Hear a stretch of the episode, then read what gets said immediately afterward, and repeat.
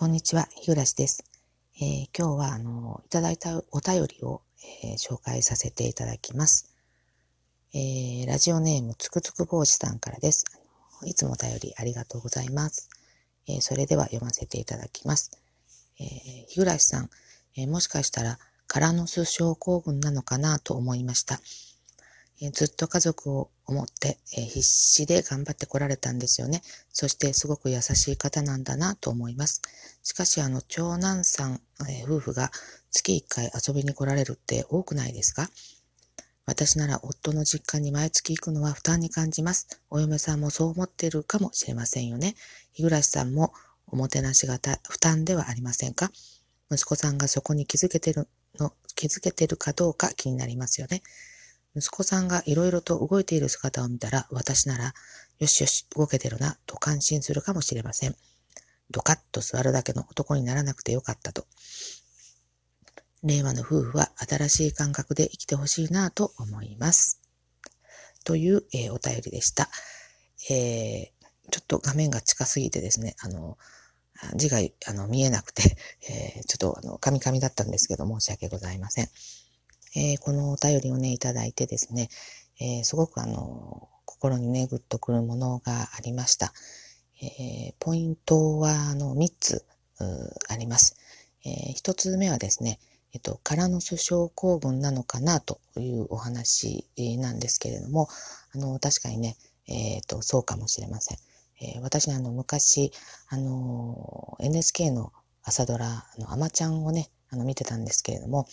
あの時あの、アマちゃんのね、最終回の日に、あの、アマロスっていう言葉がね、すごく、あの、流行ってですね、私まさにアマロスになったんですけれども、あの、アマちゃんをね、すごく一生懸命見るあまりにですね、終わってしまってからこう、ぽっかりね、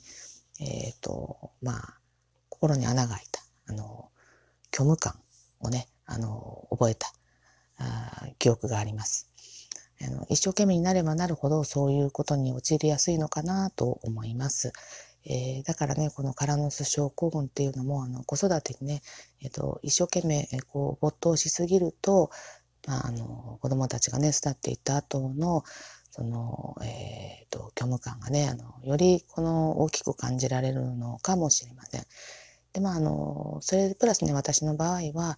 あの、まあ何人、まあ子供たちもいなくなってしまって、えー、自由な時間が持てるようにはなるんだけれども、まああの、今から、あの、迎えるであろう、その、親の介護ですよね。これあの、姑なんですけれども、あの、これがね、あの今からやってくるっていうのがあるので、この余計ね、あの、心がどんよりとしているのかなっていうのは思います。で、あと、あの、二つ目なんですけれども、えっ、ー、と、長男がね、あの、月1回来られるのってあの多くないですかっていうお話なんですが、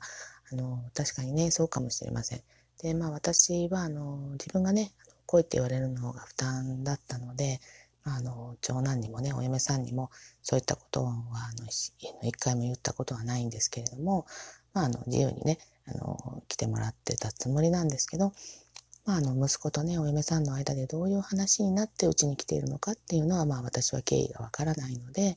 まあ、そこはね、あの、息子にの確認をしてね、あの、無理に来てもらわなくてもいいようにね、あの、え、してあげないといけないかなってちょっと、あの、お便りいただいて思いました。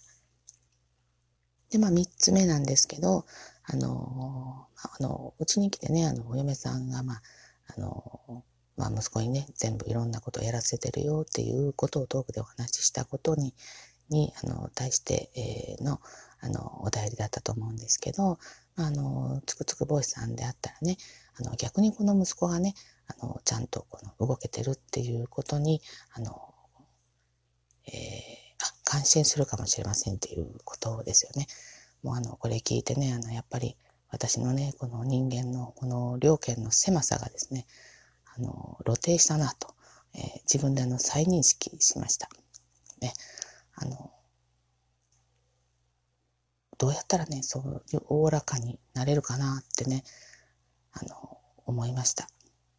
うん、本当にあの反省です。まあね、私も嫁の立場なんだから、お嫁さんの方側からのね、あの、見方があってもよかったのかなって今ちょっとあの反省しています。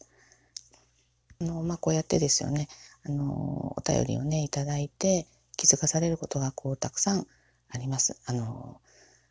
あの、ラジオトークやってよかったなって思います。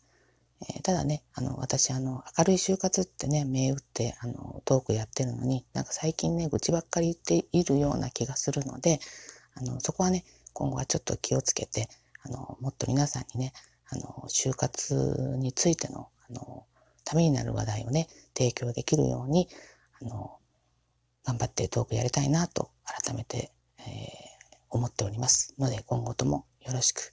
お願いいたします。今日は短いですけど、これで終わります。ありがとうございました。